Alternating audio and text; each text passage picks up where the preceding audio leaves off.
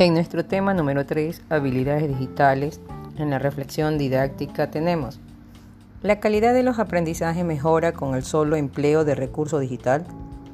Los recursos digitales ofrecen nuevas oportunidades en los procesos de enseñanza y aprendizaje. Al incorporar la imagen, el sonido y la interactividad como elementos que refuerzan la comprensión y motivación de los estudiantes.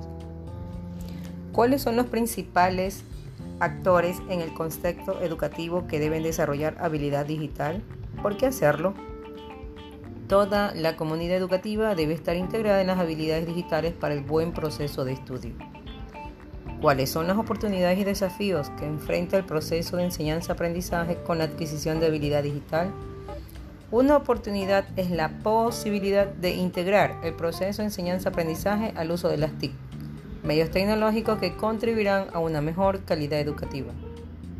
El desarrollo de habilidades digitales es un tema de manejo de dispositivo digital, o el diálogo de estos recursos con el contexto educativo van de la mano, porque permite un buen uso de aprendizaje para el desarrollo de habilidades en los estudiantes y así tener una buena comunicación.